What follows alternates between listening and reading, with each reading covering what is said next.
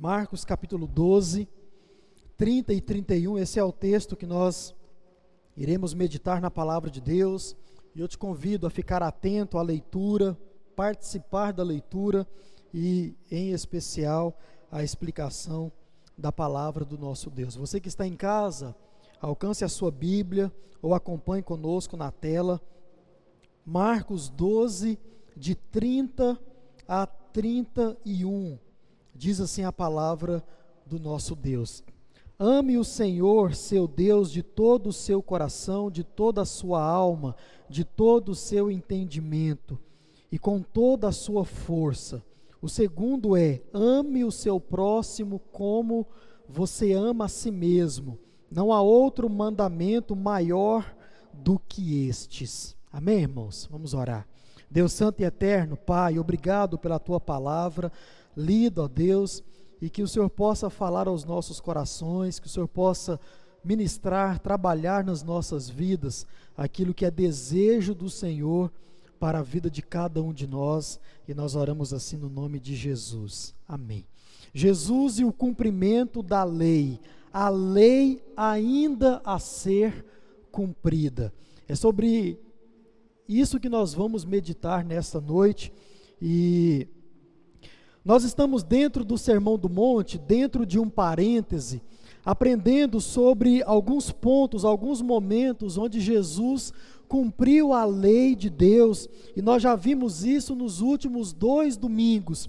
Hoje nós finalizamos esse parêntese para que nós possamos voltar para o nosso texto original, que é, é Mateus capítulo 5, nós paramos, se não me falha a memória, no verso 17 a 20, e nós vamos finalizar aquele pensamento e dar sequência ao nosso estudo no Sermão do Monte. Então, hoje nós iremos ver ah, ainda sobre Jesus cumprindo a lei, mas especialmente a respeito de uma lei que ainda há de ser cumprida. E nós então, ah, nos últimos dois domingos, nós vimos em vários lugares da Bíblia Sagrada, quer seja do Antigo Testamento e também do Novo Testamento, nós vimos no Antigo, necessariamente, a promessa feita e no Novo Testamento o lugar e o momento onde tudo se cumpriu.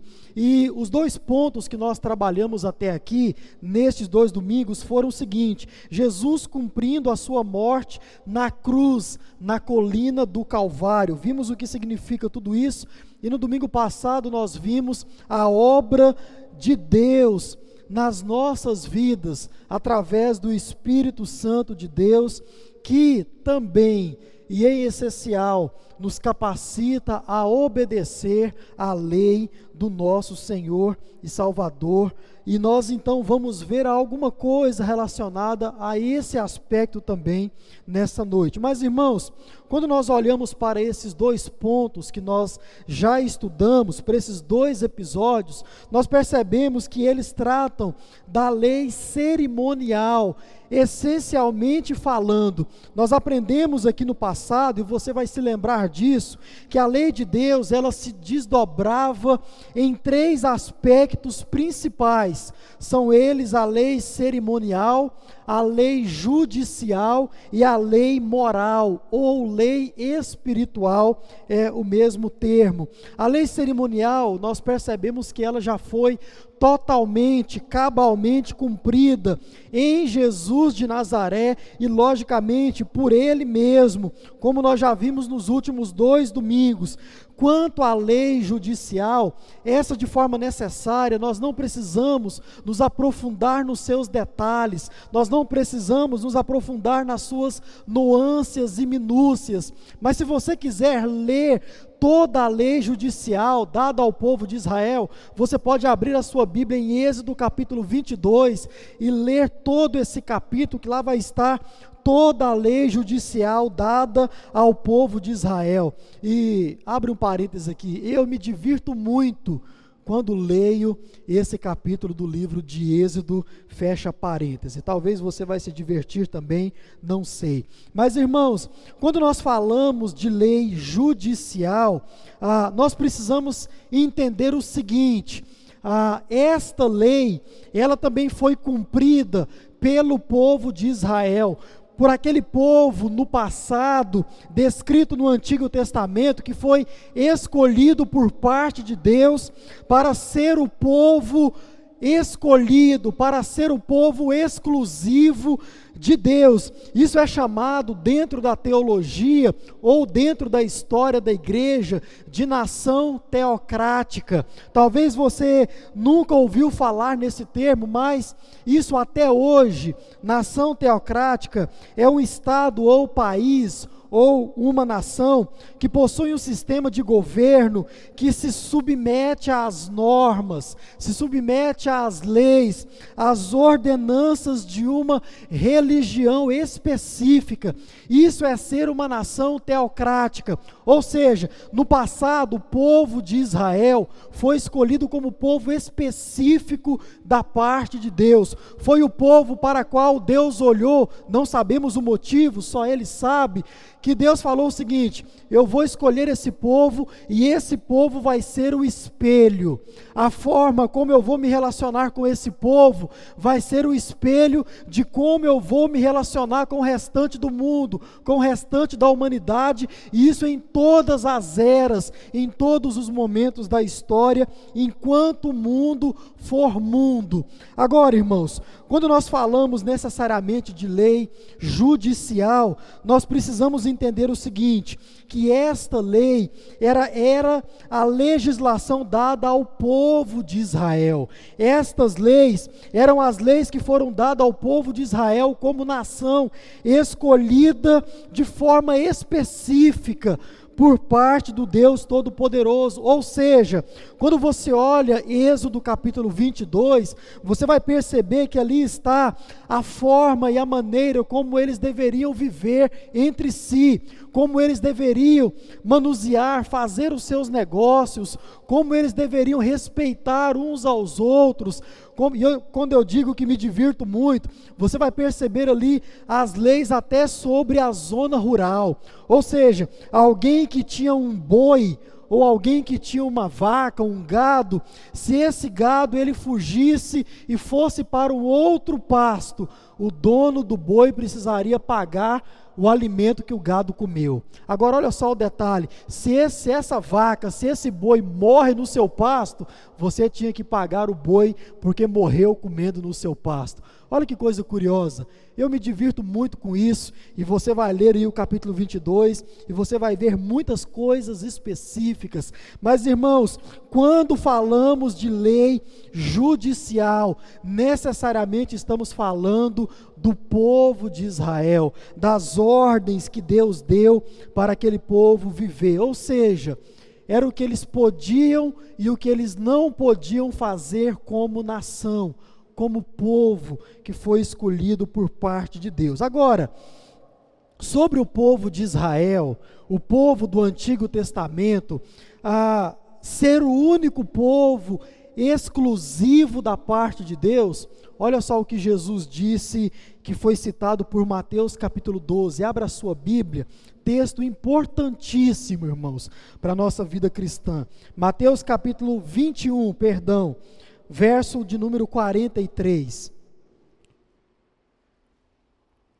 Olha só o que Jesus diz sobre o povo de Israel ser o povo exclusivo da parte de Deus. Diz assim: portanto, eu lhes digo que o reino de Deus será tirado de vocês e entregue a um povo que lhe produza os respectivos frutos. Se você for ler alguns textos antes, você vai perceber que está diante do Senhor o povo judeu, está diante do Senhor os judeus, os fariseus, os escribas, os sacerdotes, os líderes religiosos do povo judeu. Jesus então se dirige a eles e diz o seguinte: lhes será tirado o reino de Deus, e eu vou dar esse reino a um povo que vai obedecer aos mandamentos, aos ensinamentos, a um povo que vai produzir os respectivos frutos do reino de Deus, das orientações dadas pelo Deus Todo-Poderoso e também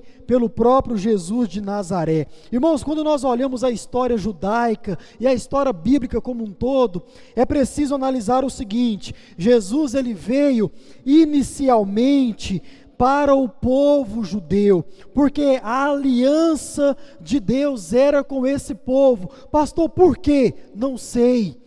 Deus olhou para esse povo e escolheu esse povo. Eles não eram melhores do que ninguém, eles não eram perfeitos. Aliás, se você for ler toda a história judaica, você vai perceber que eles eram totalmente o contrário da perfeição, assim como eu e você nós somos hoje também. Mas então, Deus ele envia o seu filho amado inicialmente para esse povo, e Paulo também vai tratar disso em uma das suas cartas. Mas quando você olha para a história também do povo judeu, e você pode ver isso pelo próprio Jesus nos evangelhos, você vai perceber que todo esse povo rejeitou o Senhor Jesus como seu Salvador. Inclusive, quando Jesus diz isso aqui para esse povo, na pessoa dos líderes, dos fariseus, esse povo está tentando pegar Jesus mais uma vez pelo colarinho. Esse povo está tentando pegar, colocar Jesus mais uma vez à prova. O povo povo de Israel, assim como eu e você, em muitas áreas da nossa vida, nós temos a tendência, assim como o povo no passado, a colocar Jesus à prova de alguma forma. A Bíblia narra momentos muito enfáticos onde esse pessoal eles queriam colocar Jesus à prova, por quê? Porque eles não aceitavam Jesus como Messias, eles, eles não, não aceitavam a pessoa de Jesus como aquele que fora enviado da parte de Deus para salvar, para redimir dos pecados. Então, em momentos como esse, você vai ver vários momentos, esse povo colocando Jesus à prova, e mais, esse povo não tão somente rejeitou Jesus, como foi esse mesmo povo que entregou Jesus para morrer. Esse mesmo povo que entregou Jesus para as autoridades, para ser preso no madeiro, crucificado. Claro, irmãos, tudo isso debaixo da soberania e debaixo da vontade do Deus Todo-Poderoso, até mesmo sobre a pessoa do próprio Jesus. Então Jesus diz que um novo povo seria acrescentado ao povo de Deus, ao povo de Israel. Portanto, quando você olha para a Bíblia Sagrada, necessariamente para o Novo Testamento, e você vê, quer sejam os evangelistas narrando, quer seja palavras da boca do próprio próprio Jesus, ou até mesmo pelos apóstolos, povo de Deus, povo de Israel, você deve entender agora, eu e você, como a igreja do Deus Todo-Poderoso. Quer ver um exemplo disso? Abra sua Bíblia em 1 Pedro, capítulo 2, o verso 10 o verso 9 e o verso 10. Você vai ver o apóstolo Pedro confirmando estas palavras de Jesus, e você vai ver ele também testificando que a igreja em toda a face da terra é o povo de Deus, é agora a nação de Israel, é o povo escolhido da parte de Deus. 1 Pedro capítulo 2, 9 e 10. Vocês, porém, são geração eleita, sacerdócio real, nação santa, povo de propriedade, o que?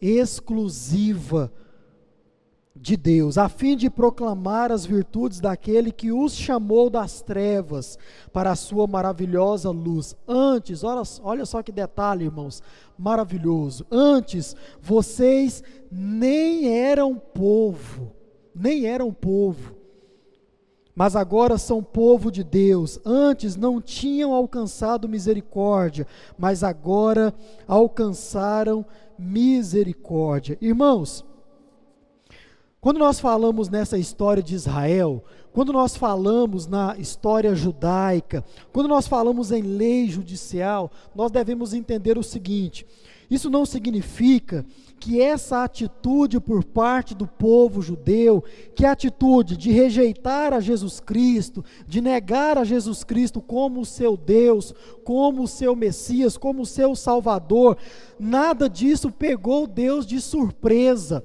Nada disso estava fora da soberania ou dos planos do Deus Todo-Poderoso. Não, meus irmãos, tudo era do conhecimento e tudo estava debaixo do perfeito e do soberano plano do Deus Todo-Poderoso. absolutamente tudo. Pastor, mesmo esse episódio que o povo de Deus iria rejeitar o seu enviado? Sim, sim. Porque talvez para que se cumprisse essa profecia de que o povo para o qual o Messias fora enviado iria o rejeitar e iria se criar ali a igreja de Deus espalhada na face da terra. Se você se lembra, quando nós estudamos a carta de Pedro, você percebe que Pedro está escrevendo para o povo que se converteu em Atos 2 e que agora está espalhado por toda a face da terra, especialmente na Ásia Menor, por causa da perseguição religiosa. Então, de forma necessária, Pedro não sabe para quem está escrevendo, ele só sabe que está escrevendo para a igreja. E seja qual for a igreja que tivesse posse desta carta, esta palavra era para eles, porque era igreja do próprio Deus. Ou seja, irmãos, no momento em que o povo de Israel, eles deixaram de ser o povo exclusivo da parte de Deus, a lei judicial ela também deixou de existir ela deixou de existir. E aqui agora uma questão muito lógica até. Se você for pensar em tudo isso, você vai entender o seguinte: se algo específico que foi dado para um povo específico, quando esse povo deixa de ser um povo exclusivo, aquilo que foi dado também deixa de ser algo específico. É ou não é verdade? Filosofei aqui agora, não é? Mas veja bem, algo que foi dado tão somente para você, e aquilo só serve para você, no momento que você deixar de existir, aquilo não tem mais serventia. Isso é acerca da lei judicial. Pastor, e eu? E nós, como nação, nós hoje, irmãos, estamos debaixo da legislação do nosso país. Nós hoje estamos debaixo das leis judiciais do nosso país, da nossa legislação, e assim cada povo de Deus, onde quer que eles se encontrem nesse exato momento. Então, eles estão sobre as leis do seu país. Bom, irmãos, dito isso, nós então veremos qual a lei que ficou para ser cumprida ainda. Se a lei cerimonial foi cumprida por parte de Jesus e em Jesus, se a lei judicial foi cumprida enquanto o povo de Israel era de fato o povo exclusivo de Deus, que lei então ainda há para ser cumprida? Ora, se você se lembra das três leis, ainda ficou a lei moral ou a lei espiritual se trata exatamente da mesma coisa. Esta é a lei, meus irmãos, que está em vigor desde a criação do mundo, ou melhor, esta é a lei que está em vigor desde que o pecado entrou no mundo. Desde que o pecado entrou no mundo. É sobre ela que nós iremos ver nesse momento. E já te adianto, pastor, quando é que essa lei se cumprirá cabalmente, assim como as outras duas, quando Cristo vier buscar a sua igreja. Só. Até lá, esta lei ainda precisa ser cumprida. E quando nós falamos de lei moral, lei espiritual, quando nós falamos dessa lei que ainda há de se cumprir ou de continuar sendo cumprida.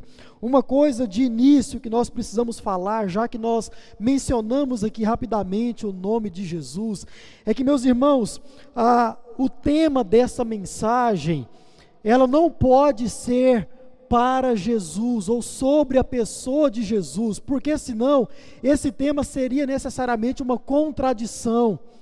Porque quando nós olhamos para a pessoa de Jesus, Jesus ele cumpriu enquanto vida, enquanto ser humano, cabalmente também a lei moral, a lei espiritual. Então, esta palavra não é ou não se trata da pessoa de Jesus Cristo, assim como as outras se trataram, mas essa palavra se trata tão somente de mim e de você, nós que fomos escolhidos por parte de Deus para ser o seu povo. Irmãos, é eu e você que precisamos cumprir, continuar cumprindo e assim até o retorno torno de Cristo Jesus, a lei moral, a lei espiritual. E por que nós não podemos dizer o mesmo acerca de Jesus? Por quê? Porque Jesus nunca pecou, nem contra o próprio Deus, e Jesus não pecou nem contra o próprio ser humano. Jesus ele não falhou contra qualquer ser humano e também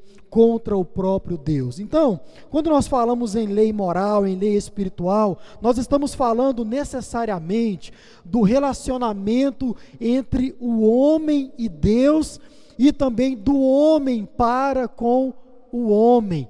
É exatamente isso que se trata a lei moral, a lei espiritual, desse nosso relacionamento uns com os outros e também para com o nosso Deus. E quando você olhar para o Novo Testamento, você vai perceber que existem, irmãos, inúmeras referências a essa lei moral como uma ordenança para não deixar de cumprir essa lei, ou para obedecer, continuar obedecendo essa lei. E como é, pastor, que eu deixo de obedecer essa lei? Como é, quando é que eu vou contra essa lei moral de Deus?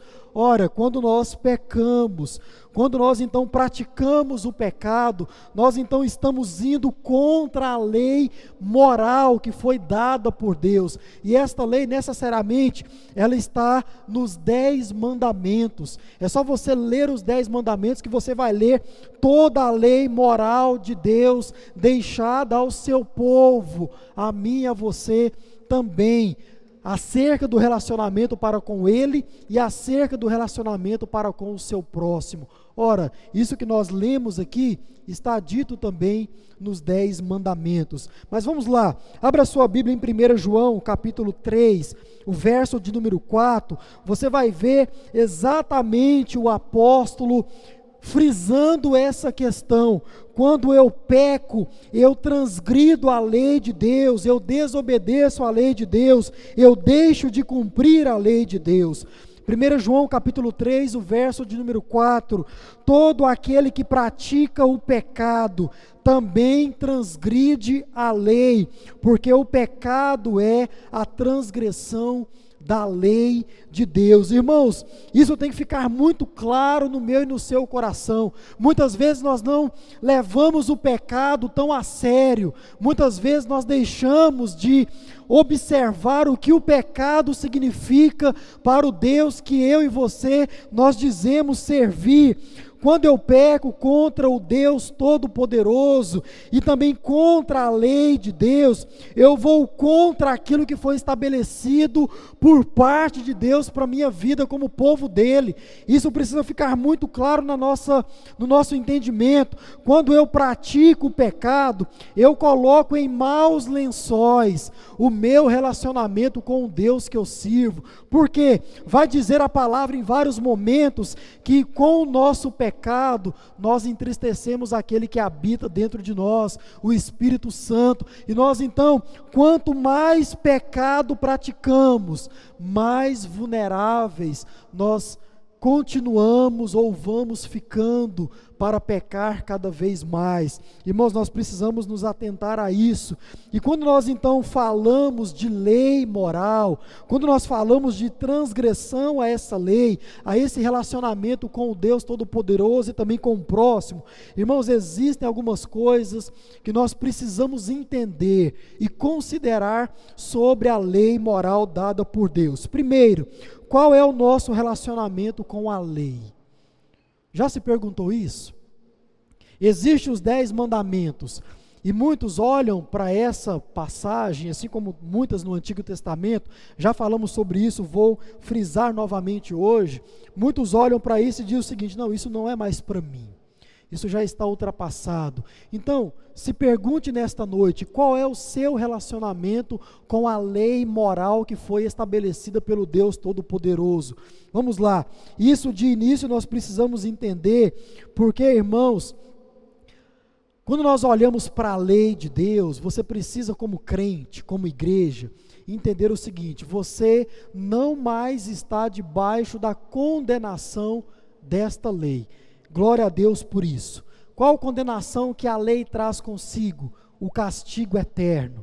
Exatamente isso, porque a lei, ela está para mostrar o nosso pecado, o nosso lado ruim, a nossa pecaminosidade, a nossa natureza carnal e a pendência ou a tendência que nós temos para a carne, para essa pecaminosidade. Então, a, o nosso relacionamento com a lei Irmãos, graças a Deus, não é mais para a condenação eterna. O verdadeiro crente em Jesus, ele não é salvo mediante a lei de Deus e nem pode ser como nós já lemos aqui no passado. Mas, irmãos, o nosso relacionamento com a lei, quando nós olhamos para toda essa questão do Novo Testamento, Jesus cumprindo, e esta lei que ainda está para ser cumprida por mim e por você, nós devemos entender o seguinte: o nosso relacionamento com a lei, ele não pode ser levado em conta como um pacto de obras. Não é dessa forma que eu e você nós nos relacionamos com a lei moral do Deus Todo-Poderoso, como se fosse um pacto feito por Deus e o seu povo, mas um pacto de obras. Ou seja, eu faço isso, obedeço à lei, e por fazer isso, por obedecer à lei, eu ganho aquilo a salvação. Meus irmãos, o nosso relacionamento com a lei de Deus não é dessa forma, como um pacto de obras feito pelo próprio Deus ao nosso respeito. Não. E quando nós então dizemos que nós não estamos mais debaixo da condenação da lei, quando nós dizemos que eu não sou salvo mediante a lei, e também que o meu relacionamento com a lei não é um relacionamento de toma lá da cá com Deus, Senhor, eu vou obedecer a sua lei, em troca eu ganho a salvação. Irmãos, quando nós dizemos isso, é a mesma coisa que dizer o seguinte: a sua salvação, meu irmão, independe da sua observância à lei de Deus. Preste muita atenção nisso e tome essa palavra como vinda do Senhor. A salvação que você tem, ou a salvação que foi ortogada a você por parte de Deus através de Jesus Cristo, independe da sua observância à lei.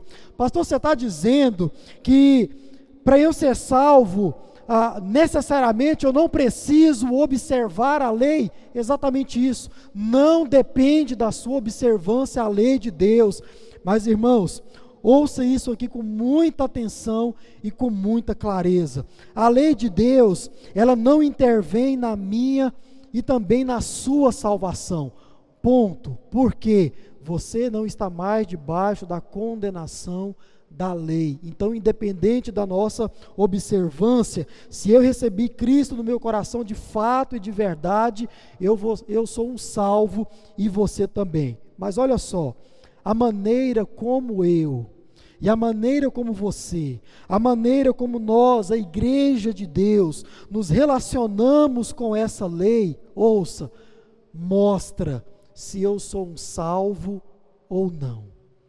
É a forma como você se relaciona com as ordenanças de Deus, vai mostrar se você é um salvo ou não. Essa é a primeira coisa que nós devemos entender quando falamos em lei moral. Segunda coisa, ah, devemos entender o relacionamento entre a lei e entre a graça. E meus irmãos, talvez esse seja o grande motivo de muita confusão sobre esse assunto, e, em especial sobre aquilo que eu acabei de falar, porque muitos não sabem qual a relação entre a lei de Deus e a graça do próprio Deus, a graça do Deus Todo-Poderoso. Dentro disso, algumas coisas precisam ficar muito claras. Primeira, a lei não é opositora à graça divina. Essa é a primeira coisa que você deve entender sobre o relacionamento com a lei e a graça de Deus. A lei, ela não é opositora à graça divina. Ou seja, a lei e a graça, elas não são inimigas. Não, muita gente tem esse pensamento em relação à lei e à graça de Deus. Ora, se a lei ela condena e a graça ela salva, então as duas são inimigas, as duas são opositoras. Isso é uma inverdade. A única diferença, irmãos, é que antes nós estávamos sobre o pacto da lei. E agora, depois de Cristo, nós estamos sobre o pacto da graça. É tão somente isso, elas não são inimigas, e você vai percebendo isso ao longo aqui. Segunda coisa, dentro do relacionamento entre a lei e a graça, e também por outro lado, a lei, ela também não é idêntica à graça. Não é idêntica à graça, ela não se parece com a graça. Irmãos, esse nunca foi o intuito e nem o propósito da lei de Deus, ou seja, a graça salva, a lei não. A lei ela condena. Exatamente isso. Elas não são inimigas, mas elas também não são, a, a, a, elas também não são idênticas. Elas não vieram para o mesmo propósito. Já disse, volto a repetir, a lei ela está para mostrar o nosso lado pecaminoso e a graça ela está para mostrar o seu lado bom. Amém? Não. Que bom que você ficou calado. Que bom. Porque a graça ela veio para mostrar a bondade de Deus. A graça ela veio para mostrar a paciência de Deus. A graça veio para mostrar a benevolência da parte de Deus para pecadores, seres humanos falhos e merecedores do castigo que a lei veio propor. Exatamente isso, irmãos. A graça salva e a lei ela condena. Pastor, mas dizer que a lei condena e dizer que a graça salva não é a mesma coisa que dizer que elas são opositoras? Não, irmãos, não. Abra sua Bíblia em Gálatas capítulo 3, o verso 19, e você verá para que que serve a lei, que é o que nós já mencionamos também. Gálatas 3, verso 19. Diz a palavra, logo, para que a lei? Curioso que nós já falamos sobre isso no passado, todas essas perguntas de Paulo nas suas cartas são possíveis perguntas, né? Ah, na verdade, não todas, porque algumas são em respostas a algo que ele já tinha escrito, mas a maioria das perguntas que Paulo faz, Paulo está conjecturando, Paulo está em escrevendo a sua carta, ah, colocando algumas possibilidades de pergunta, e ele então já antecipa a resposta. Logo, para que é a lei? Aí Paulo responde: ela foi acrescentada, olha só o termo da sua Bíblia, ela foi acrescentada por causa das transgressões por causa das transgressões. Antes de existir a transgressão, não tinha nenhum motivo para existir uma lei moral da parte de Deus, porque o relacionamento entre Deus e o ser humano era perfeito, era belo, era como deveria ser. Depois da queda, Gênesis capítulo 3, você vê que o homem se esconde da presença de Deus, do olhar de Deus, da busca de Deus para com ele. E o texto continua: até que viesse o descendente a quem se fez a promessa. Aqui está falando de Abraão, e foi promulgada por meio de anjos e pela mão de um mediador. Romanos capítulo 7, o verso 13, vai dizer o seguinte: Mas então a lei que é boa foi responsável por minha morte. Olha só, outra pergunta do apóstolo Paulo. Mas então a lei que é boa, ela foi responsável por minha morte? Aí Paulo responde: Claro que não. O pecado usou o que era bom para me condenar à morte. Vemos com isso como o pecado é terrível, usando os bons mandamentos de Deus para os seus próprios fins perversos. Irmãos, quando nós olhamos para a palavra de Deus, nós vimos que a lei de Deus ela, ela foi acrescentada por causa da nossa pecaminosidade, por causa da nossa falha com o relacionamento com Deus e também, consequentemente, por causa da nossa falha com o relacionamento com o próximo. Você já aprendeu que essa quebra nos relacionamentos a Bíblia traz como morte. Ora, se você comer do fruto que eu te proibi, você vai morrer. E essa morte em todos os sentidos, espiritual, quebrando o seu elo com Deus, essa morte no sentido relacional com o seu próximo, como já mencionamos aqui, é por isso que existe briga na sua família, é por isso que existe briga dentro da sua igreja, é por isso que existe briga entre os seres humanos, por quê? está morto o nosso relacionamento com o próximo, porque transgredimos a lei moral dada pelo próprio Deus. Ou seja, irmãos, por causa do meu pecado é que a lei foi acrescentada e mais, ela foi acrescentada para mostrar que eu não sou capaz pelas minhas próprias forças, que eu não sou capaz pelas minhas próprias obras. Que obras são essas? obedecer à lei, de obter ou de alcançar a salvação. Irmãos, você viu Romanos aqui, Paulo falando que a lei é boa, e ele faz uma pergunta, mas então a lei que é boa, quando você percebe isso, e aqui entra uma confusão, uma confusão na nossa cabeça. Pastor, como que a lei é boa se ela veio para condenar? Como que a lei é boa se ela veio para nos julgar? Como que a lei é boa sendo que ela veio para mostrar o nosso lado pecaminoso, irmãos? A lei de Deus, ela é tão boa. A lei de Deus, ela é tão maravilhosa. E aqui o pastor Gustavo vai saber disso assim de forma muito nata, muito própria, porque um evangelista nato que é, um, um missionário nato que é, vai saber disso. A lei é tão boa que existe na lei um teor 100% evangelístico. É ou não é, pastor? Por quê, meus irmãos? Porque, ouça o que eu vou te falar com muita atenção: não há como você pregar o Evangelho de Deus sem a lei. Não há como você mostrar a graça de Deus para alguém sem a lei. Não há como. Por quê?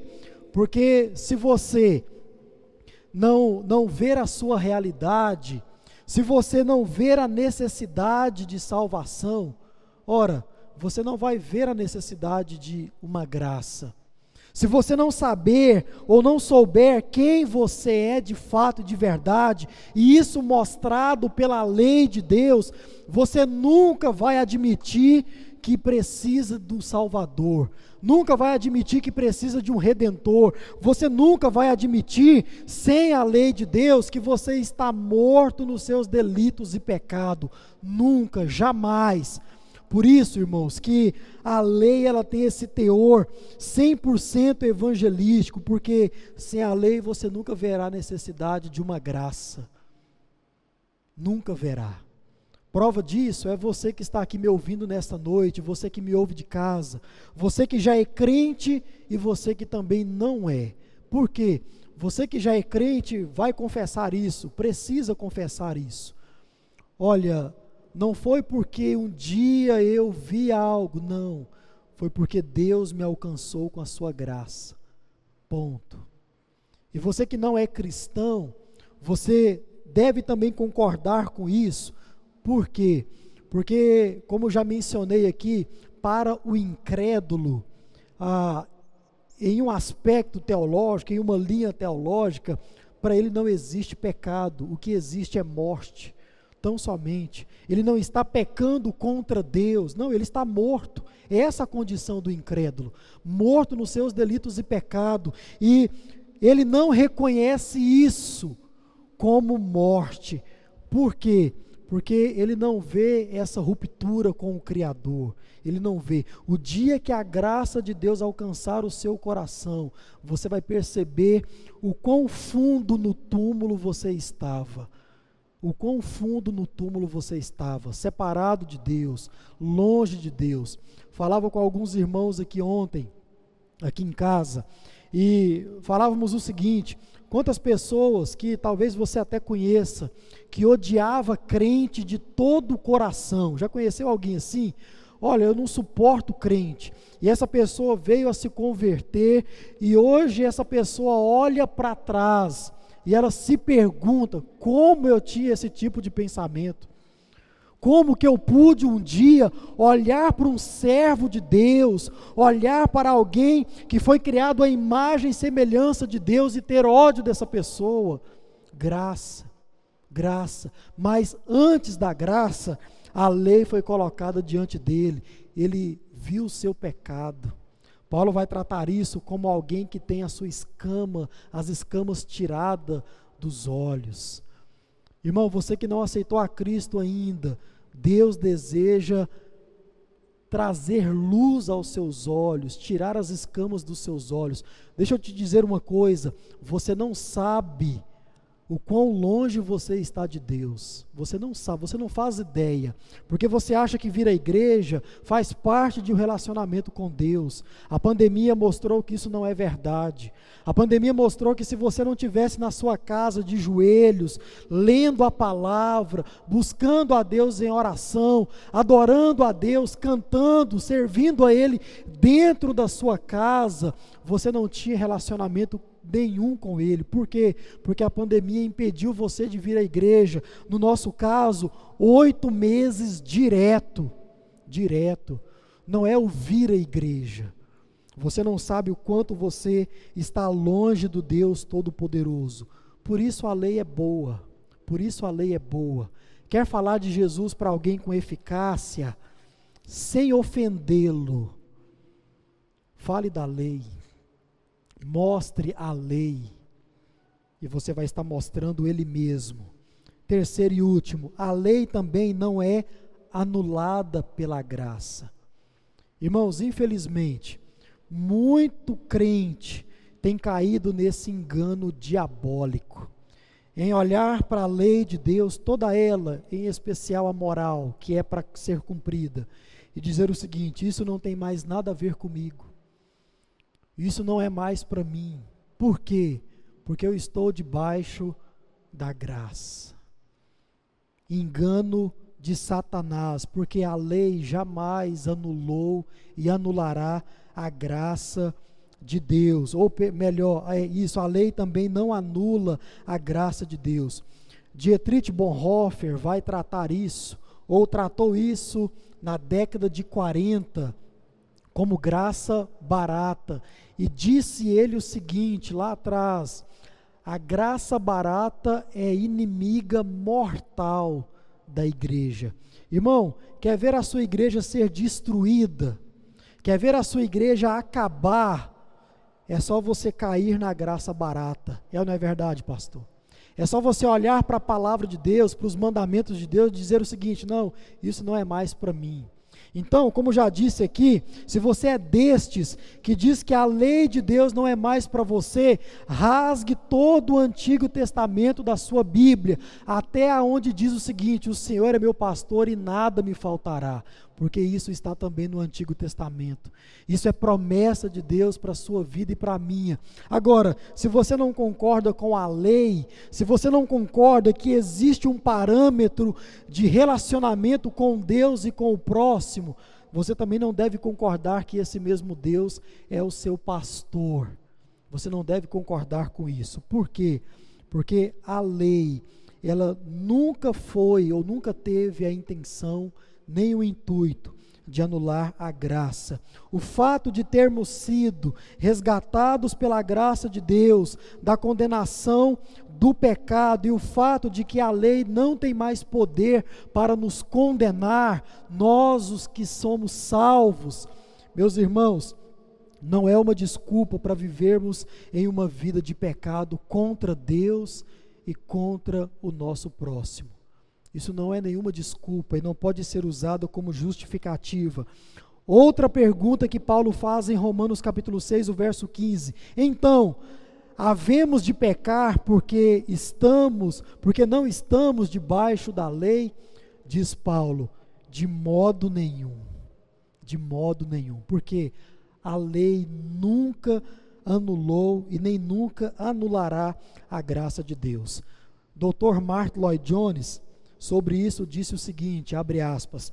Nada existe de mais fatal do que alguém considerar a santidade e a santificação como experiências que devam ser recebidas.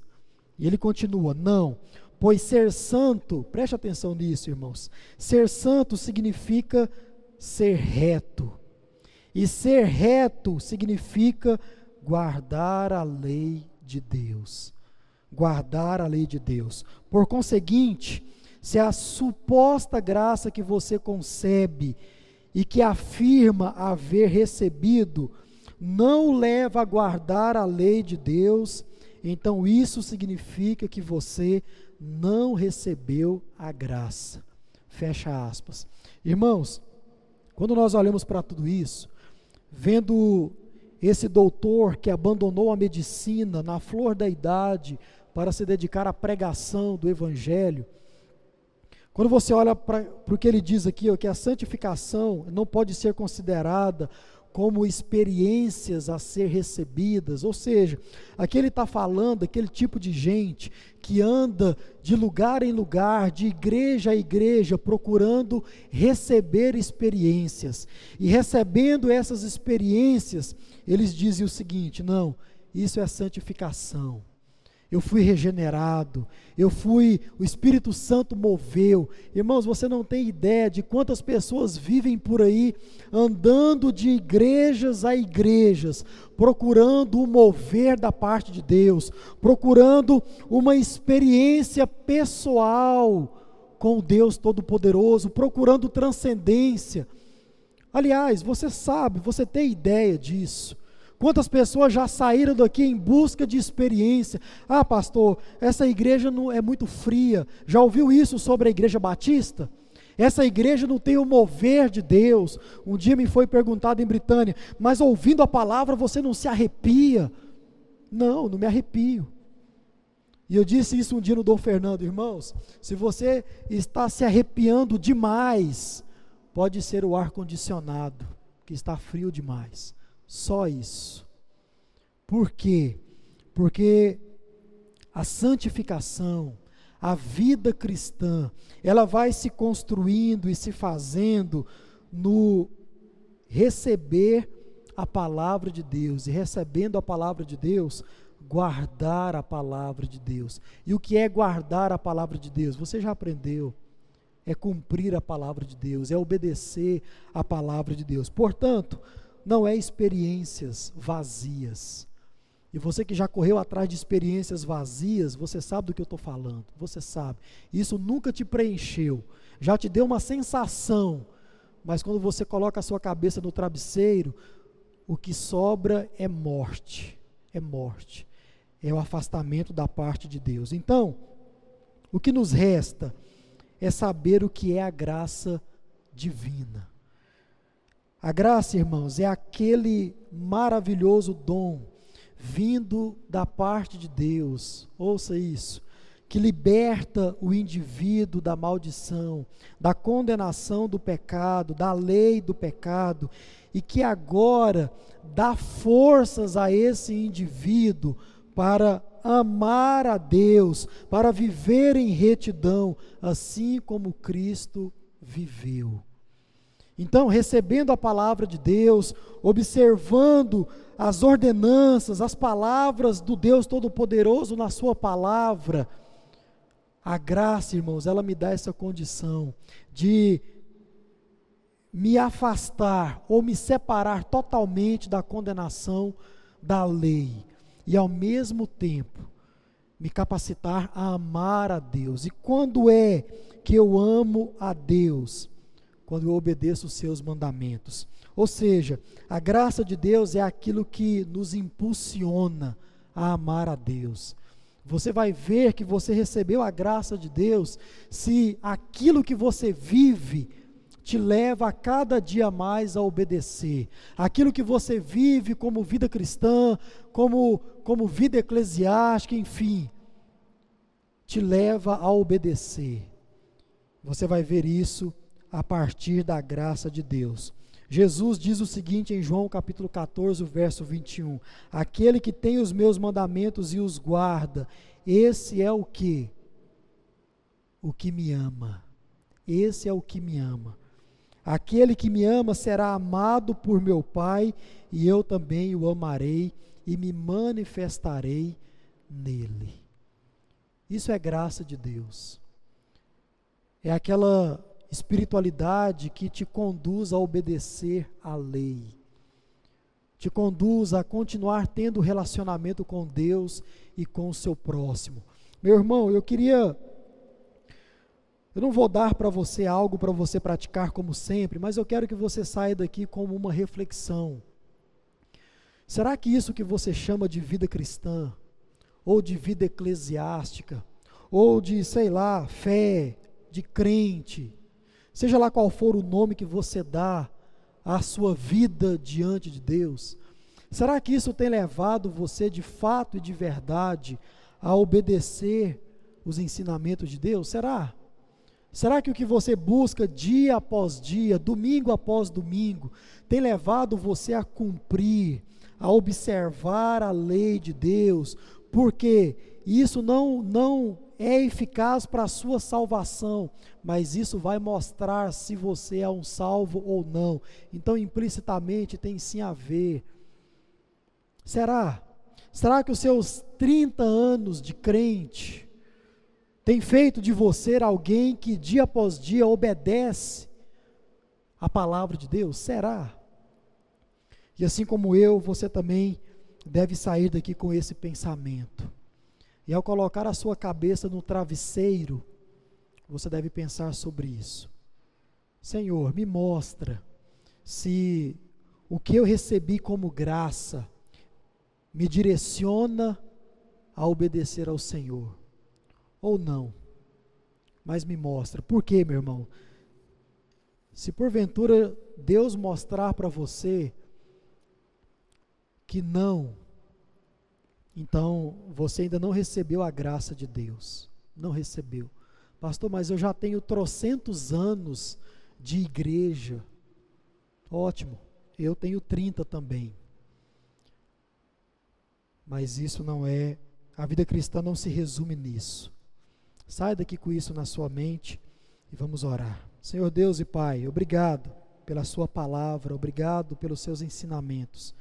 Nos conduz a cada dia, ó Deus se é que recebemos a, a tua graça através do teu Espírito Santo, a obedecer a tua lei, obedecer os teus preceitos, a tua palavra diz, ó Deus, que nós devemos amar os teus preceitos, os teus estatutos. Nos dê condições para isso, que a tua graça nos capacite a isso. Mas, ó Deus, também nos mostre se a nossa vida a cada dia ela tem pendido para o pecado, ela tem pendido para a morte, para o distanciamento do Senhor. Ó Deus, que nós possamos receber da parte do Senhor a graça. Ó Deus, receba aqueles que ainda não entregaram as suas vidas ao Senhor. Misericórdia, Senhor.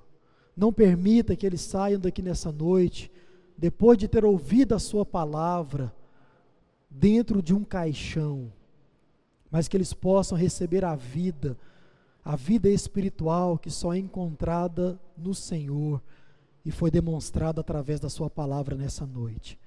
Receba, ó Deus, aqueles que desejam receber a Tua graça e que eles possam viver de acordo com essa mesma graça. Oramos assim gratos por esse culto e oramos no nome de Jesus. Amém e amém. Que Deus te abençoe